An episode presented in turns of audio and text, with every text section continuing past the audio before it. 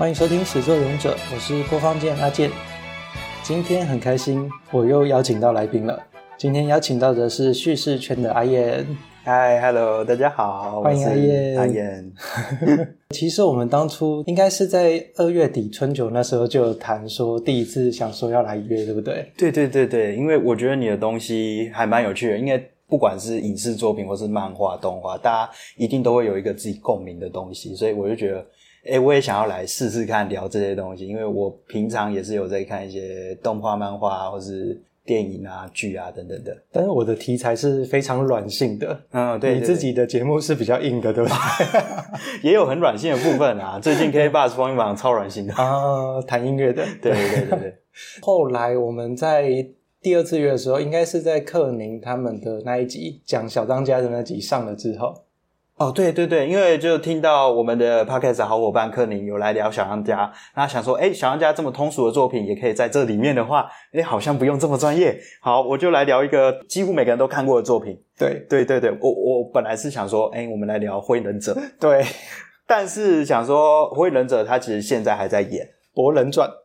哦，那个、哦。我们有去研究那个防火的等级，最高是三级，博人传大概是五级，就是燃不起来，不止燃不起来，还可以灭火呢。消防材料啊，完全绝缘体。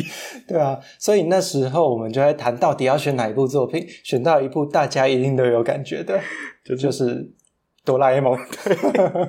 好了，我的那个年代，它的名字叫小叮当啊。嗯，嗯，嗯，对，所以等一下我们讲到。小叮当或哆啦 A 梦可能会穿插着用，大家应该都很熟啦，就这样子。OK，那为什么会选小叮当呢？当然就是因为它直到现在都还在电视上播映哦。嗯嗯，你自己跟哆啦 A 梦的第一次接触大概是在什么时候啊？我跟哆啦 A 梦的第一次接触啊，我还没跟他接触过啊。真的哦，不是，不是真的接触啊。我跟他的第一次接触。其实就是小时候啊，一定会看电视。像我爸自己其实也很喜欢看哆啦 A 梦。晚上的吃饭时间，大家就开电视，然后看哆啦 A 梦。大概也是可能幼稚园还是什么时候，就一直在看哆啦 A 梦的动画。很早诶。对对对对。我好像也是，我小时候去阿公阿妈家的时候，就会跟我的亲戚一起看。嗯。那后来学龄的时候，嗯。我爸妈买了一套叫做《小叮当数学小百科》的 教学，他就是应该是青文出版社跟他买了 IP，然后里面放了很多教数学的国小数学，包含什么四则运算、三角函数都有在里面。看的时候有一点，嗯，好吧，数学就是数学，即使是小叮当，你还是不懂它，就真的把它当漫画看了。讲到这边，顺便来讲一下他的作者好了。其实小叮当他是两个作者嘛，藤子不二雄是两个人一起共用的笔名，一个叫藤子 F 不二雄，一个是藤子不二雄 A。但是他们两个的作品的该说是风格吗，或是画风啦，画风应该是蛮接近的。小叮当是他们做的最有名的一部作品，虽然不是他们的第一部，在小叮当之前也有一部蛮有名的是 Q 太郎。是一个白色像鬼的，没错，就有点像《银魂》里面的伊丽莎白，白色，然后会跑来跑去，头上有三根呆毛的，我觉得有点像幽灵，就你刚刚讲像鬼。嗯、Q 太阳那时候也蛮有名的，后来他们两个在做小叮当一阵子之后拆伙了。他们一九七零年开始做小叮当，但是做到一九八七年的时候就拆伙了。后来。藤子 F 不二雄藤本弘，他去做了一些作品，有一个是小超人，我不知道你有没有玩过小超人。小超人是有一个男孩会戴面具飞来飞去，对，然后他可以按一个像木偶一样的东西，按他的鼻子之后，木偶就会变成他，他就可以去当超人去拯救世界。哦，其实他的设定也跟小叮当有点像，他、嗯、也是四个人还五个人的小组，然后里面也有一个女孩子，一个像胖虎一样比较大只的。对，就是他们的设定都作品都很像。对，还有《齐天烈大百科》这个超有名的，对应该都有。有一个他做出来的有点像武士一样的机器人，对，也是机器人。对，但是这一部《齐天烈大百科》比较不一样的是，主角本人是精明能干的那一个，哦、对对对对，闹事的是机器人，有一点反过来的。嗯那藤子 F 不二雄他还有做一部，我觉得在台湾也蛮红的，是《叮当猫》。叮当法术变变变，有一个卡通是狸猫这样子。哦，我这真的不知道哎，这应该是小时候的卡通，可能是我的年代的。OK，对。那忍者哈特利有听过吧？有啊忍者哈特利，这个是藤子不二雄 A 他的另外一个搭档。忍者哈特利也是同一个角色组成啦，主角负责闹事，负责失败，对对对，哈特利负责救他。对，一定都是哈特利搞的鬼。对，里面那个狗狗叫什么？我觉得超可爱。对，狮子丸超可爱的。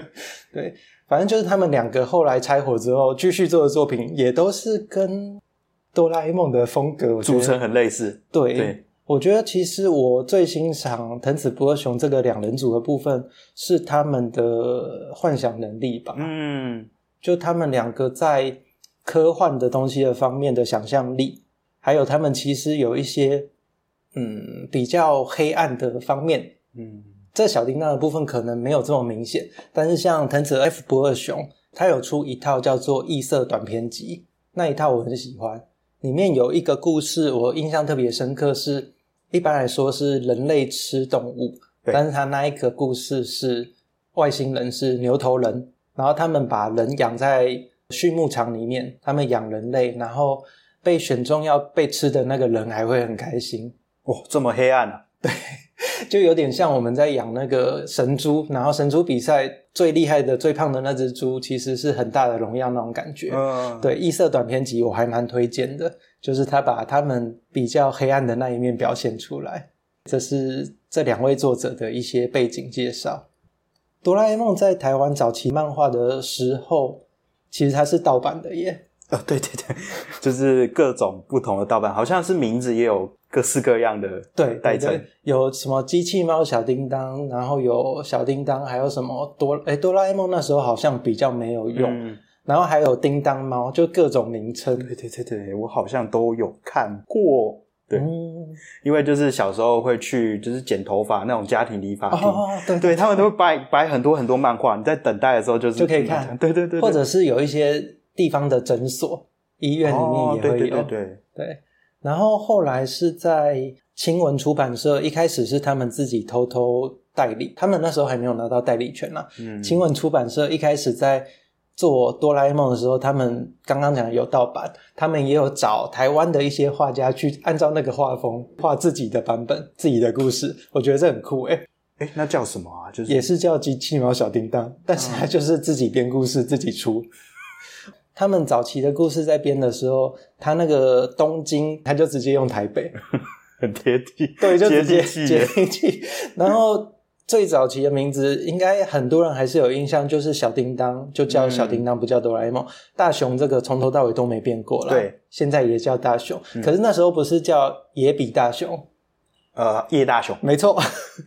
顺便讲一下，野比大雄他的发音，日文发音就是 Nobi Nobita Nobita，两个 Nobi，野比就是 Nobi，、啊、然后大雄又一个 Nobi Nobi Nobita，对，然后胖虎就是季安。嗯，小夫是阿福，一进变静香，然后王聪明后来叫什么啊？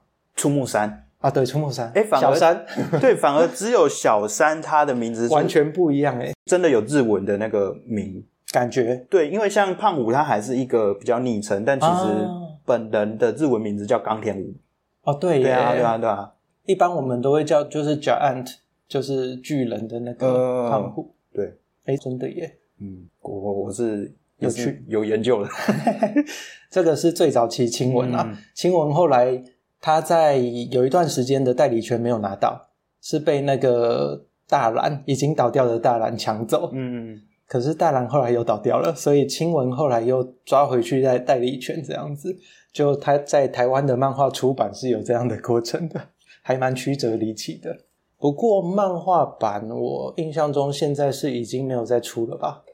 毕竟这么久了，而且而且作者都对啊，作者两个作者都掰了，对，所以现在剩下动画版了。但是动画版现在就不是原来的作者画了，他们会有一个制作组去把它持续下去。蛮多都还是重制以前的故事，在重做翻新而已。嗯，其实它之前有旧版，现在是新版嘛。嗯，就是它的包含配音员还有它的制作组都整个换过一次，所以它原来的故事他想再做，他就可以重做这样子，他没有在 care 的，他不管你。但我其实觉得他重做还不错啦，就是以一个崭新的画风，看起来更迷人。但我还是很不习惯那个胖虎的大小眼。还有他好像服装上面也有一点点调整。哦，对对对，嗯，就是整体的设计有更符合现代的审美。对，好像有人说静香越来越漂亮，有听说过这种说法。从小四小五变成那个小六国中这样子，有成熟感了。但是要从他真正的年纪来看，他现在应该是六十岁左右的阿姨了吧？哦，对，五六十岁的。哆啦 A 梦在游戏方面其实也蛮厉害的。最近的话，应该是二零二二年，他就有出游戏哦。二零二二年哦，对，该不会是我玩的那个吧？我之前在一个 PS 的游戏上面有玩过，好像也是什么小将的魔界大冒险还是什么的，也是有一个剧情。那因为全日文，我那时候我也看不懂，所以就反正就操纵了他跑来跑去，我也玩的很开心。靠着爱来玩它，它是 RPG 吗？好像是 RPG 哦，对，好像蛮有趣的。比较新的，刚刚讲的那个是哆啦 A 梦牧场物语。是牧场物语系列找哆啦 A 梦合作，其实是第二代了。第一代是在二零一九年，嗯嗯，但因为反应真的很好，所以二零二二年又出了一个哆啦 A 梦牧场物语：自然王国与和乐家人。但 大家都在抱怨，为什么我只能当大熊，我不能当别人？没错，因为牧场物语的风格就是走那个 很悠哉的风格，对对。对，对，然后大熊又很符合这个，也是啊。它和原来的《牧场物语》不太一样的地方是，它中间可以拿一些小叮当的道具，嗯，去做它的牧场的生活这样子，这是比较新的。但我小时候玩的，我比较有印象的，其实是红白机，嗯，它有一款是动作游戏，你要操作小叮当去打敌人，中间可以解救一些同伴。我之所以印象会深刻，是因为。有的人他知道，就是二 P 手把上面有一个麦克风，那个麦克风基本上没有游戏用得到啊，所以就一直让人很好奇。就是只有这个哆啦 A 梦这款游戏有用到，它用到的条件是你要解救到的同伴是胖虎，你有胖虎当同伴的时候，你拿着二 P 的摇杆对着他讲话，或者对着他大叫，胖虎就会发出音波炮。啊，说到这个就想到那个经典的道具，就是胖虎他喊出来，然后会跑出字。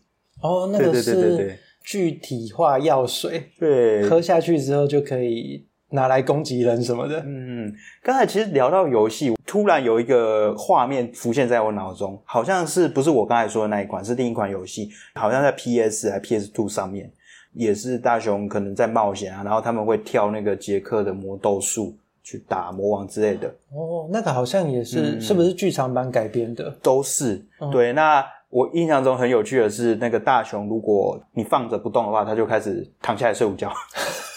他是三秒入睡高手。对对对对，哎、欸，这个有还原原作，对，很厉害。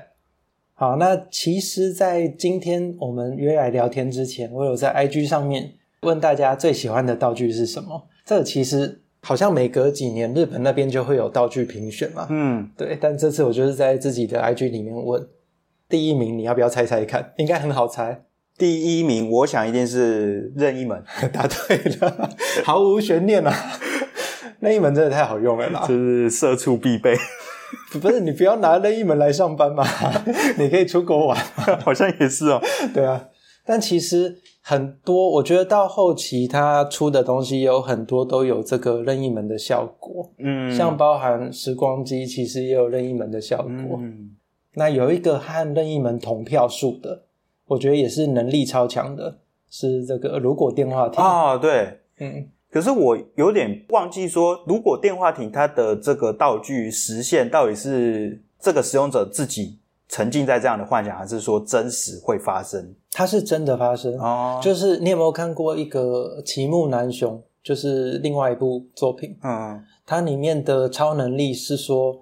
你设定了这个条件之后，全世界的可能是物理现象，或是它全世界的规则、嗯、法则就直接替换掉，所以它的能力真的是强到很可怕。对，这个如果电话亭，这应该也不是那个哆啦 A 梦那个时代的产物吧？对，它这个道具出来真的是可以改变一切啦，有点吓人。啊、再来，有人投稿的是记忆吐司哦，可是我觉得这很废，就是你还要一直吃掉它。然后我记得他的动画演的是，就是因为吃太多拉肚子就忘光了。对，所以其实我不太确定它的设定是，如果你有消化掉。他就会记得吗？还是拉掉就没了？对，我记得是拉掉就没了。那这样实现效果就只有短短的不到两天。对啊，就是想说为什么要做成吐司？对啊，而且吃吐司又又有限量，你没办法吃会口渴。对，这个道具其实蛮废的。翻译蒟蒻也是有人投的啊、哦，翻译蒟蒻，嗯，其实现在就有了。哦，对啊，对，Google 拿出来，有一些东西其实现在都已经算实现了啦。嗯对，可是为什么它的设定里面这些道具都一定要用吃的？这是一个很神奇的一个。是诶，很多东西都要透过嘴巴摄取之后使用。嗯、对，不过我们现在的技术还是没办法超越翻译机。毕竟它好像什么外星语啊，什么也都能翻译。嗯、对，可能有点像是摄取你的念力去直接翻译这样子。嗯、对啊，嗯，有一个比较少见到的，有人投是那个马达马达，就是算了算了棒。它是一个叉叉形状的棒，嗯，然后在作品里面，我记得是大雄拿到之后，他去商店里面跟人家拿东西，A 东西，商店的店家生气的时候，他再把那个棒放在人家的嘴巴上，说没事没事，然后他就把东西拿走了。哦，大雄真的很坏，坏孩子。我觉得有些道具真的会让你印象特别的深刻。哦，这个可能也是个人的，因为他这个是失物回归喷雾。应该是一个很会掉东西的朋友啊！失物回归喷雾其实现在也算是有了啦，就是 iTag 嘛。哎、欸，可是它是回归的意思，就是说它会直接变到，对，它会飞回来啊。然后它这个失物回归喷雾动画里面有连一个取消喷雾。你要把那个能力取消，你要在上面再用取消喷雾喷一下，这样子很麻烦。对，我记得那时候大雄好像有用这个来赚钱吧，就是东西卖出去之后会自己回来。呃，对，还有美食捉金也是有人投稿啊。对，这个真的是吃货们的必备的道具。对，这个美食多金其实我蛮疑惑的是它的能量守恒在哪里？开始吐槽的阶段。那其实它说明就是一种 Uber Eats 啊。哦，从未来的店家直接叫送到你家，就是透支未来的能量这样子。对，其实他们都有时光包金了，这样子解释好像可以啊？嗯、说得过去。嗯，有一位投小叮当本尊的，呃，其实本尊没什么用啊，我觉得就是本尊就是卖萌啊。对，重点就是在他的口袋。对，本尊还会被老鼠吓到嘞。对，而且本尊很重哦。哦，对，一百多公斤，体重还蛮重的，对，所以其实大雄的臂力就是蛮强的，很厉害。他们家屋顶也蛮坚固的，他不是有时候会跑到屋顶跟那个小咪对也会，然后他他被小鼠吓到，还会往上跳，撞到天花板都没事。对啊，他的重点应该是在他的四次元口袋啦。嗯，对，嗯，其实好像有一些集数演到说他的口袋不见了，然后呃遇到一些困难，然后就。有些人会嫌弃他，然后他自己也会想办法去克服，不靠道具。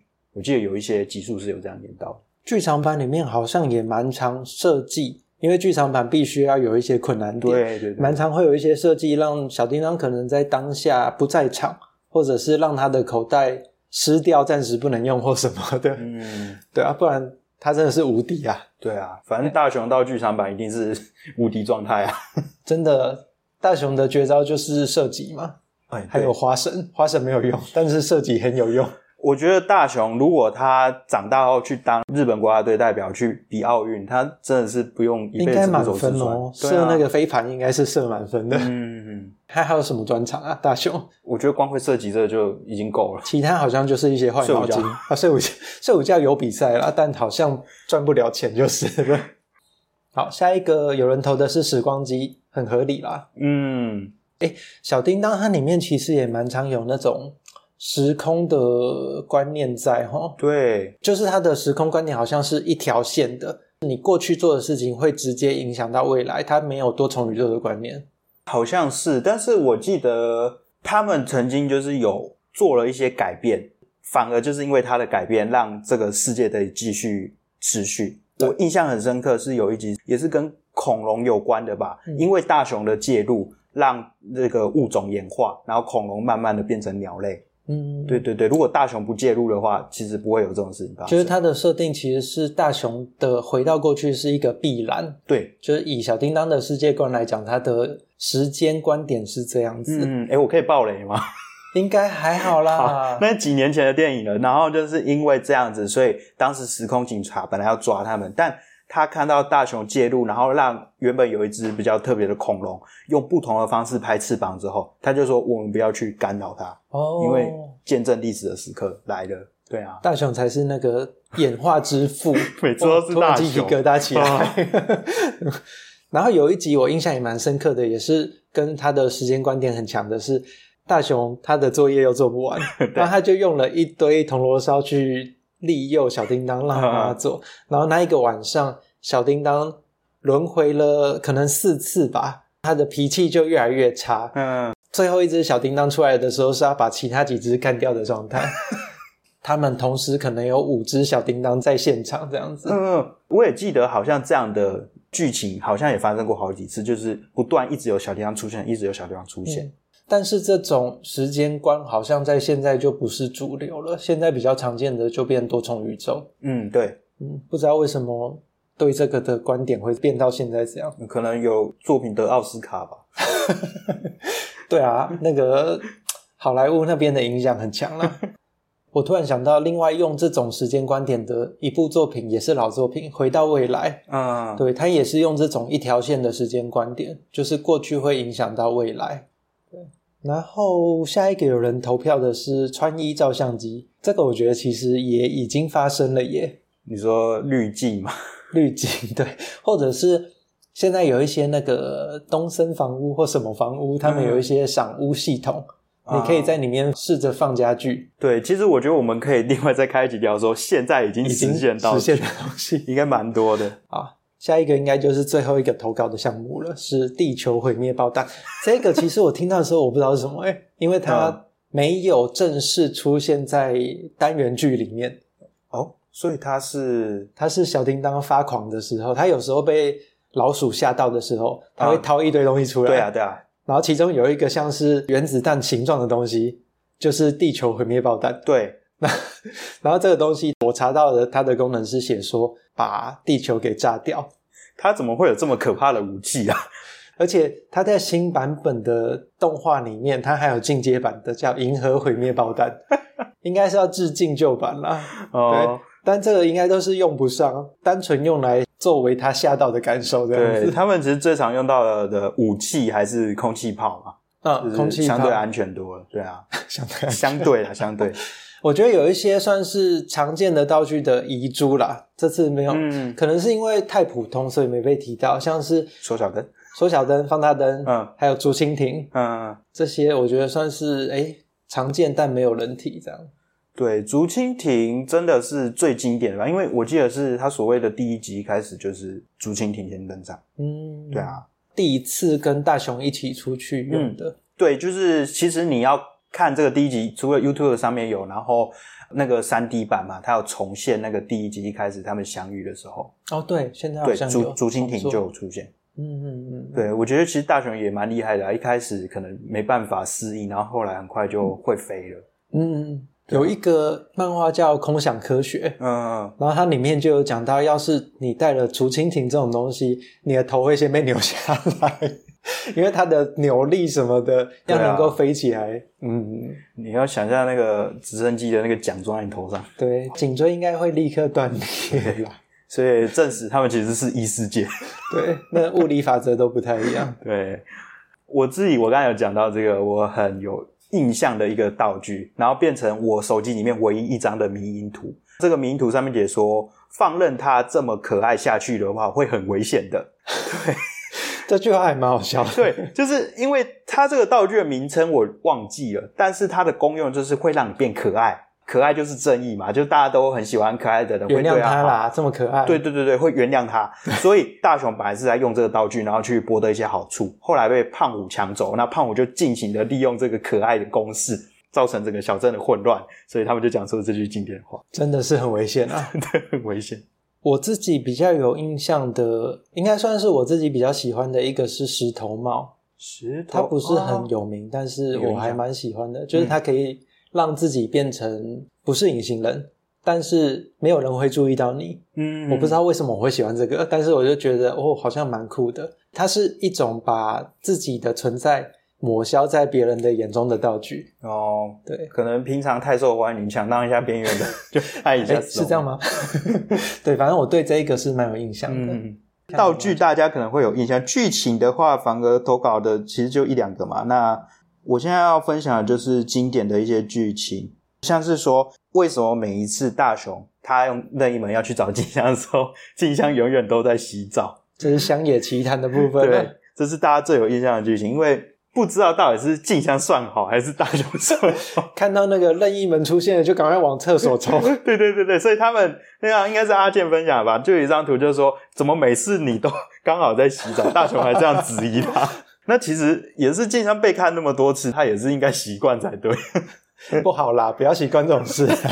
反正他们未来啊，对啊，对啊，设定上，哎，这个部分我也想问，就是。他的设定上，他有两个老婆，就是如果他有努力的话，会变静香。嗯，假如他什么事都不做的话，会变成胖虎的妹妹。对，小猪。嗯，小猪。对，其实小猪他长大后是一个漫画家，还蛮厉害的。啊，对，所以其实他如果真的娶胖虎妹妹，应该也不错了。而且胖虎会保护他嘛。而且他家还有开店嘛。对对对对。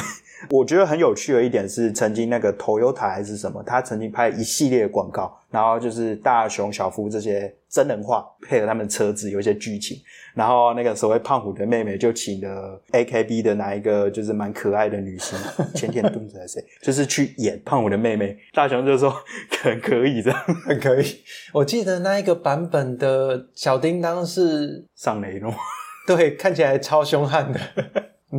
但我我自己还有印象的另一个就是那个小夫不是很爱炫耀他很有钱吗？在那一部作品中，因为他们都成年了，小夫已经有驾照，那大雄一直考不到驾照。嗯，那小夫就在跟大雄炫耀说：“哈，我今天要带那个很多妹子出去兜风，我要开车。”大雄当然就是很羡慕羡慕嘛。然后后来其实大雄偷偷观察到，他所谓的这些。女朋友这些妹子呢，其实是养老院的一些阿公阿嬷。小夫带他们出去走散步什么的，然后证实小夫怎么人那么好？对，是一个超级大好人。嗯，小夫的妈妈好像在剧情里面也蛮常出现的。嗯嗯，但他有什么样关键的作用？好像也还好，就没有，好像就是每次去他家的时候出来串个场而已。对对，但是静香妈妈、小夫妈妈还有胖虎妈妈这三个都很常见。嗯，那胖虎妈妈戏份应该比较重。嗯，因为每次有什么需要解救的时候，就会拉他妈妈出来救场。对，然后比较意外的是静香爸爸。嗯，静香他有好多个爸爸，对不对？哎，那我们刚刚所以已经进到乡野奇谈的部分。等一下，等一下，等一下，还有一个，还有一个，还有一个投稿，这是。仙鹤报恩哦，剧情的部分对，然后他是说，也也是日本的一些传说嘛，然后就是有一个女性，然后变成仙鹤，然后哦，我有看到那个。对。那一则，我本来在查的时候，我好像没有看到他的道具，反正他就是讲大雄跟传说的一样，解救了一个鹤，鹤就去找他报恩，嗯、然后要织布什么的。对，但我记得这个鹤好像是机器人还是什么，就这个女生，所以他其实整个故事就是一个道具。对，我印象中是这样。哦。那这个道具的功能是什么啊？我也忘了，可能就是教育小孩子要解救野生动物，跟葡萄太郎一样吗？其实大雄的那个剧情里面有很多这种环境保育的观念啊。哦，对，对啊，对啊，环境保育蛮多的。对对对，但是一些小坏事也做不少了。嗯，对，就是呈现人类的各种面貌。我觉得还蛮适合小朋友啦，小朋友会喜欢的风格。哎，其实说这个，我就想到以前有一个争议。不知道是什么家长团体还是什么，就抗议说不要在电视上播哆啦 A 梦裸露的画面什么的，或是暴力的画面。对，他们可能是说暴力画面，然后就很多人去反驳啊，就说这个就是一个社会曾经有过的样态，而且对，其实哆啦 A 梦也没有到这么的，嗯，对啊，这么。我们刚刚有讲嘛，有旧版跟新版，嗯、其实他新版做的时候就已经把很多旧版昭和时期的那个观念拿掉了，因为我记得最早期的时候。像静香，她也叫怡静的时候，嗯，她最常带着的东西是一个是小提琴，另外一个就是他的洋娃娃。嗯，然后他常常在剧情里面会提到未来想要结婚生子，然后要照顾小孩。可是，在新版里面好像就比较没有再提到这个部分。就是它有一点观念上比较往现代去调整这样子。对啊，也是随着时间改变啊。像那个哆啦 A 梦本来是二十一世纪嘛，那现在现在变二。对，这我也我也是一直印象都是二十一，可是后来看都变二二了。所以其实早期真的是二十一嘛，对不对？哎、欸，对，我记得有一个他出生的年份是还是二零几几年。嗯 对啊，二零几几其实有机会活到那时候。其实大家 Google 它有那个官方网站，你自己去找一下就。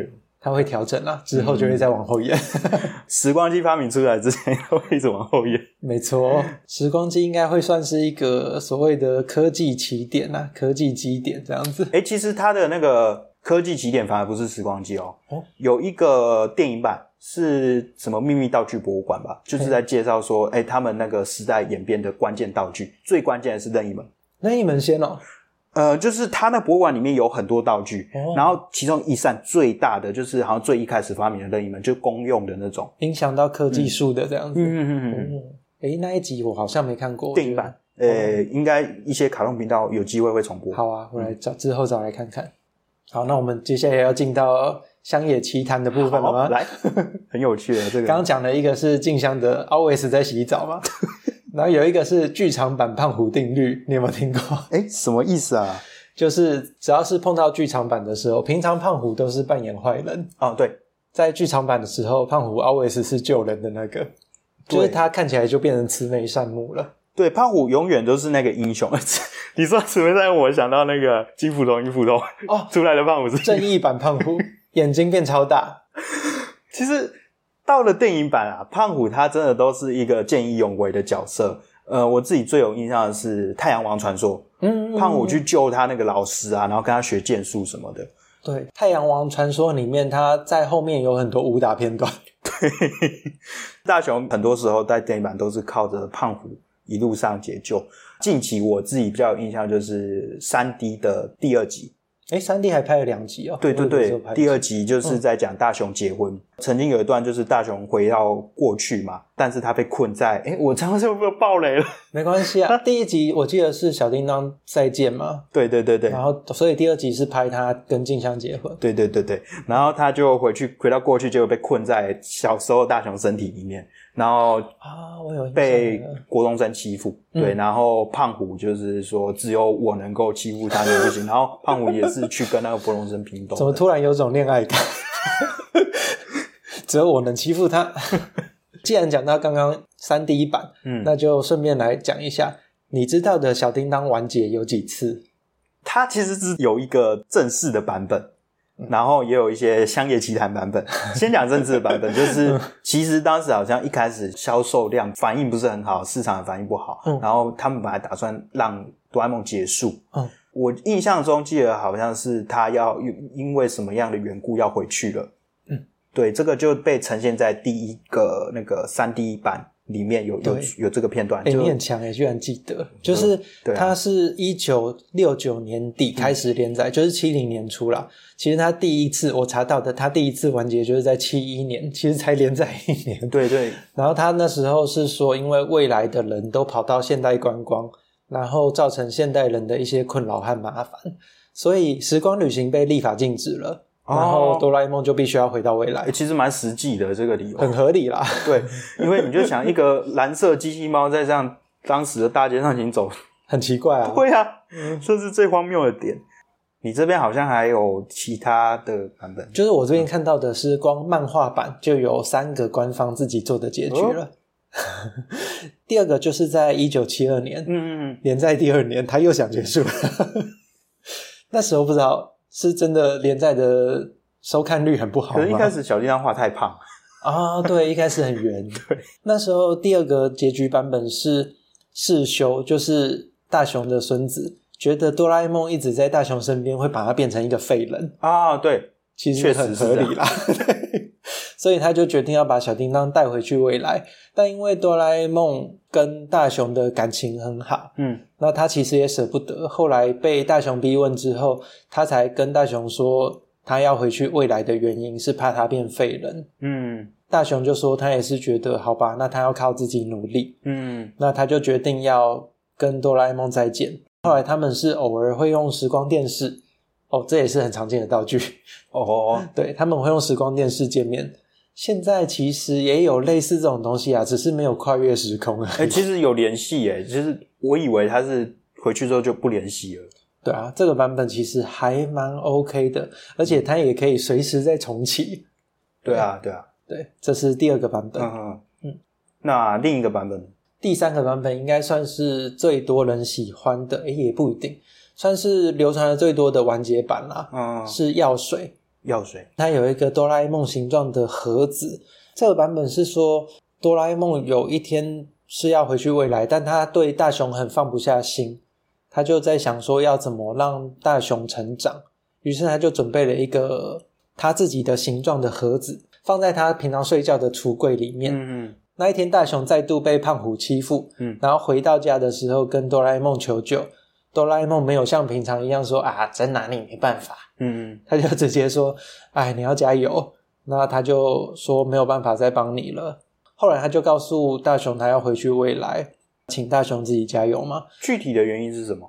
好像是说他要回去检查身体啊。他这边故意没写原因，然后他是等到后面道具出来之后才讲，就是刚刚他留下来的那个铁盒子，它的形状的铁盒子里面的药水是谎言药水。对。喝下去之后讲的话都会变成反话，对。然后他就拿来报仇，说我打不赢胖虎，对。然后他就打赢了，对。然后他功课都不好，然后他功课就会变好，对。然后后来大雄说啊，不管再怎么努力，哆啦 A 梦都不会回来了，嗯。结果哆啦 A 梦就从抽屉里面回来了。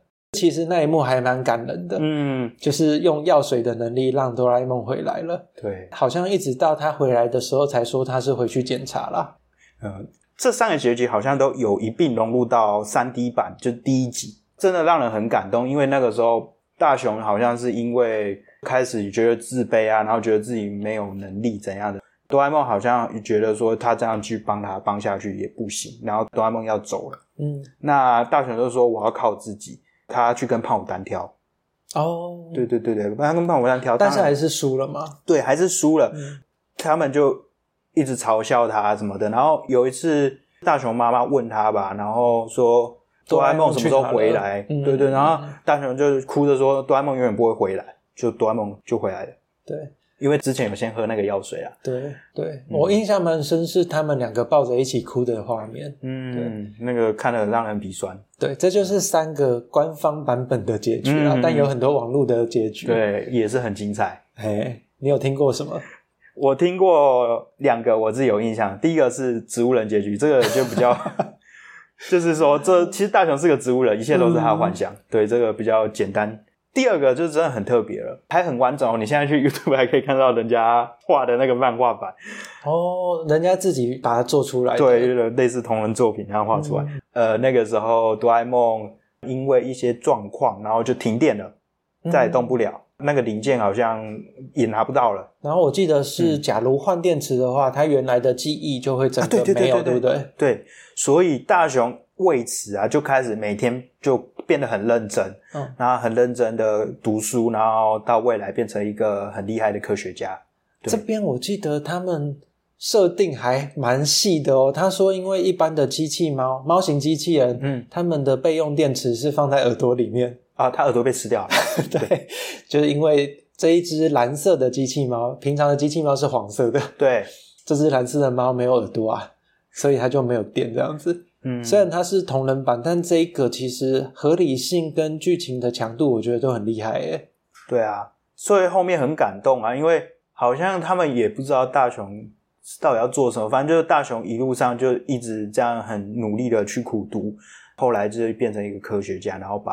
哆啦 A 梦救回来，嗯，然后他好像还有一个是大雄你好，我是小叮当，就是他跟他讲他第一次见面的那句话，这样子。对啊，对，真的还蛮感人的。对，然后我还听说过另外一个结局是什么？大雄变成什么环境大臣哦，还是什么？反正就是 是剧场版的吗？不是剧场版，就也是乡野奇谈的结局。哦、对啊，环境大臣是要做什么？就保护环境啊，环保署长是蛮酷的。对对对，嗯。刚刚那个结局其实好像没有被官方认定，是因为它和原本的设定有一点点冲突。嗯，因为他假如把小叮当修好的话，就变成他好像是机器猫的创作者，但其实在剧情上面，机器猫是被世修送回去过去的这样子。嗯，对，所以和原来的剧情设定有一点点冲突。然后我还有听过另外一个也是同人作品，它是一个无限轮回，就是小叮当陪大雄过到年纪很大的时候，把大雄送走了，他自己再搭时光机回到大雄小时候，再跟他重新再见一次面，这样子。哦，对，诶，可是因为他会跟他的算曾孙嘛，世修，他会联系。嗯，所以照理说，小叮当如果回去的话，这样子就剧情不合理啊。对啊，所以其实这也是同人作品，就是同人作品都会和原版的设定可能有一点点冲突。嗯，应该算是很大的冲突啦，因为原版作品本身就常常会有一些小冲突了。那除了刚刚讲的小叮当完结之外，其实一开始我们有提到这两个作者在奇幻还有恐怖的氛围和故事是很擅长的。对。它也有一些乡野奇谈是跟恐怖有关的。嗯，这个乡野奇谈呢，我自己查到的是有一集很特别，是在一九八四年七月二十号，就有传说中在这一天的深夜播出了这样的一个节目。那它的名称叫做 Talent，就是艺人，日文的艺人的意思。但故事完全没有出现什么艺人，而是有一次大雄跟哆啦 A 梦说想要地下世界的商店街去玩。哆啦 A 梦就拿出道具跟大雄一起到地下世界，然后在这个地下世界里面，他们遇到一些奇怪样子的地底人，带他们到了一个房间。那这个房间里面有一个地球仪，地球仪就突然爆炸，然后流出血液。原本的那个日文的 talento 这四个字，然后就变成了去死吧的日文。大雄和哆啦 A 梦就吓得抱在一起，就结束了。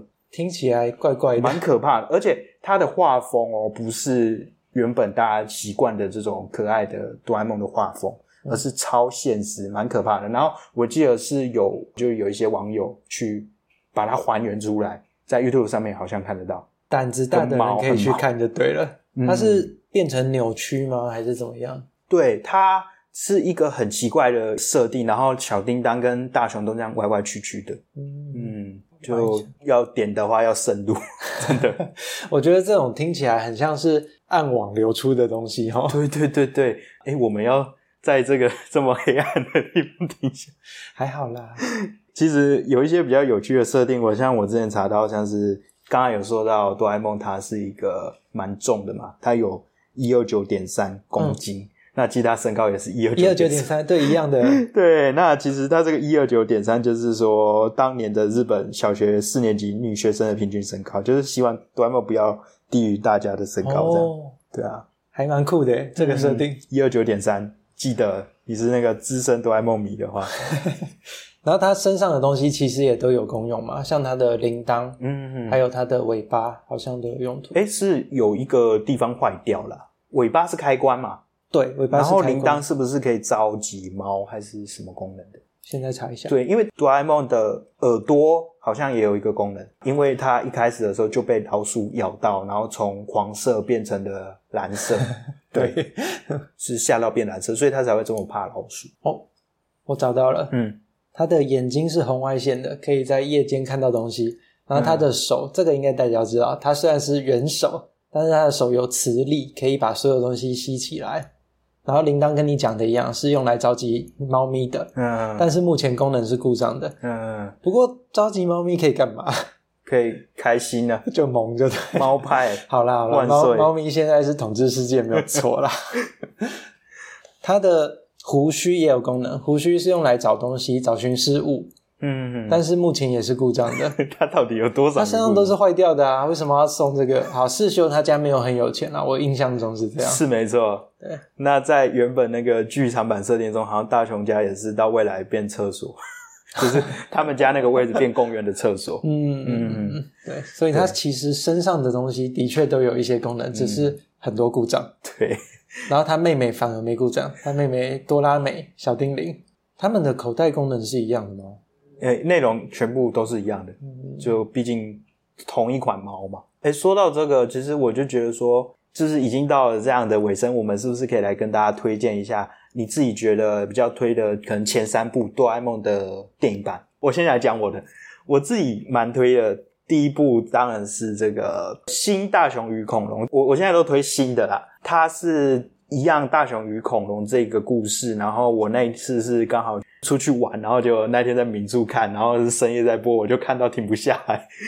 前面有提到说大雄介入那个恐龙的一些演化改变什么的，然后让他们变成鸟类的关键就是那一集《新大雄与恐龙》，应该是这样叫没错。所以大雄的恐龙它。出了不止一次，诶出了超多次。嗯，旧版中那一只腕龙还是什么的，有曾经一度出现在这个新版的大雄的梦中。所以它其实有点像续集的概念，呢有点类似。嗯，嗯，那第二个我自己也有印象，也蛮推的一个，刚才有说的秘密道具博物馆。因为可以认识一下他们这个世界观有一些新的设定的这个起源，特别是这个大的任意门。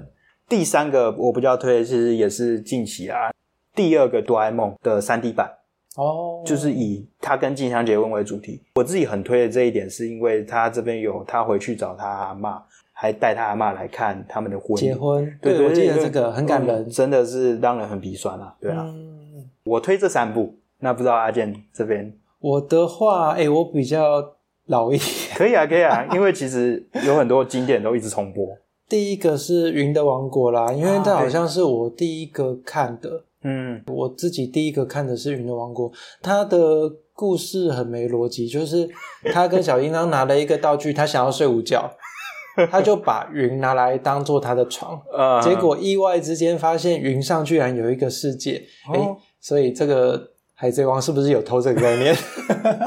空岛，对，就有点像那样子。嗯，然后他们就在云的王国里面变成勇者，去帮人家解决一些问题，这样子。嗯。这是我第一个我最有印象的。然后第二个是，你有没有发现他们在剧场版很尝试去人家的王国，然后各种当勇者。这是算是穿越异世界的那种早期版本吗？纳尼亚传奇啊。很像诶、欸、哪里？对，我第二个的话，应该是大雄的大魔镜啊。对，它里面是有一些大型机器人的观念啊，或者是哦，大雄的大魔镜其实就是刚刚讲的狗狗是王子的那个故事，啊、就是大雄捡到的流浪狗其实是某个国家的王子。嗯，这是大雄的大魔镜，然后它也有出新版的，所以它也算是蛮经典的一部啦。我觉得。想要了解哆啦 A 梦的剧场版架构，可以去看它。它根本就是剧场版的一个模范生这样子，剧场版大都长这样子的感觉。剧场版的长。还有一个是日本诞生哦，日本诞生它有新版啊、哦，这个也有新版诶，所以我刚刚讲到的都有做成新版诶。对，嗯，都是很经典的。日本诞生是在讲，好像是他们有一个道具是。培养星球的道具，嗯，然后他就是在房间里面养星球，嗯，他们就跑进去当时的日本，好像是对，然后他一样是在里面，哦，我想到为什么我会对他有印象了，嗯，就是那一集是他们几个人好像是在放暑假的时候，心情都很不好，然后就决定要一起去度假。啊，然后就小叮当就带他们一起出去玩，搭乘时光机到七万年前的日本这样子。啊，然后他们就在那边说我们要建国，结果一说要建国，就碰到一个来自别的时空的又是王子。嗯，对，那那个王子又需要人家帮他们了。他们就在帮助这个王子过程中有很多冒险的过程。嗯，但我好像也不知道为什么他叫日本诞生呢？因为他。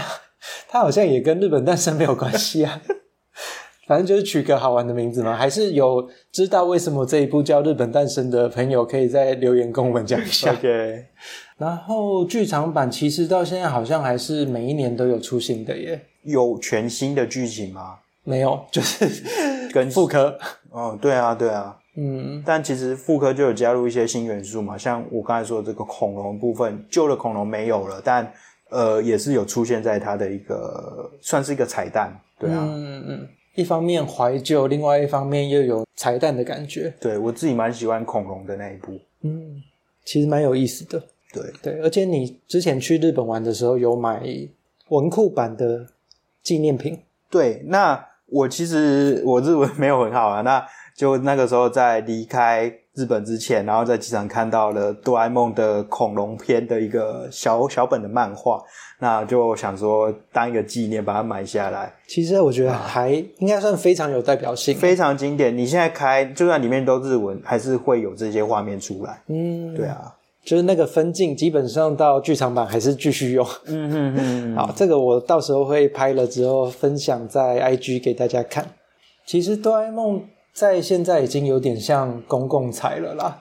对，很多日本作品到现在都已经作者都不在了，但是有继续在做。像前几年《樱桃小丸子》的作者也已经去世了。嗯然后像蜡笔小新的作者也死了，对，但其实他们都还有继续在重播，或者甚至有在做继续新的剧情。嗯，对，他们在日本其实算是集合型的版权，就是漫画的版权是属于某个人，电视台的属于某个人，它的广告权是属于某一个人。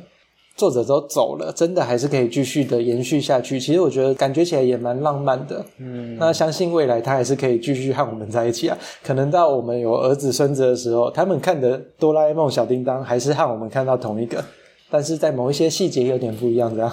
对啊，道具的内容可能因为。现在有很多东西都已经实现了，他们就要掰新的道具出来，不然现在小朋友看到以前那些东西，诶，这不是本来就已经有了吗？很正常啊。嗯，也有可能有真的小金刚出来，只是没有那么厉害的口袋。对，其实蛮值得期待的，搞不好二十二世纪之前真的做出来一个猫型机器人。嗯，我相信有可能。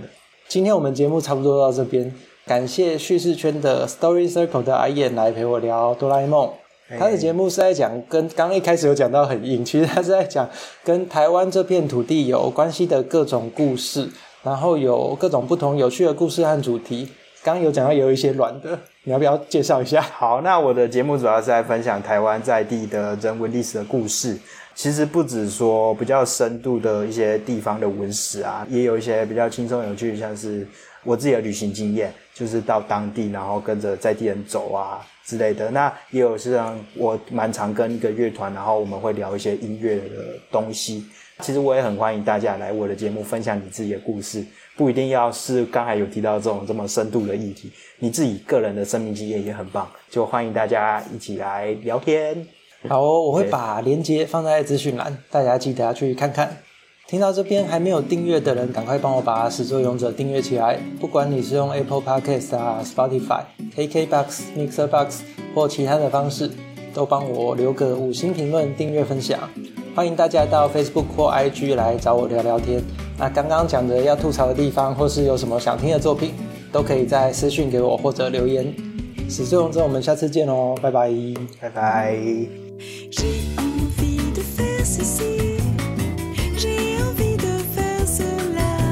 J'ai